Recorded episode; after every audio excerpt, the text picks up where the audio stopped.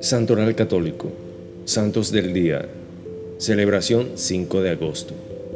El Santo del Día es una reseña diaria de los santos guardados en la memoria de la Iglesia, historias de maestros de vida cristiana de todas las épocas que como faros luminosos orientan nuestro camino. San Osvaldo. En Manserfi, Inglaterra, Osvaldo, rey de Northumbria, fue un distinguido militar que buscó difundir la fe cristiana en la región, no solo por medio de la paz, sino también por la fuerza de la guerra.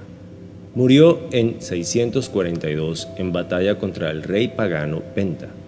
Por eso fue venerado como mártir. Gracias.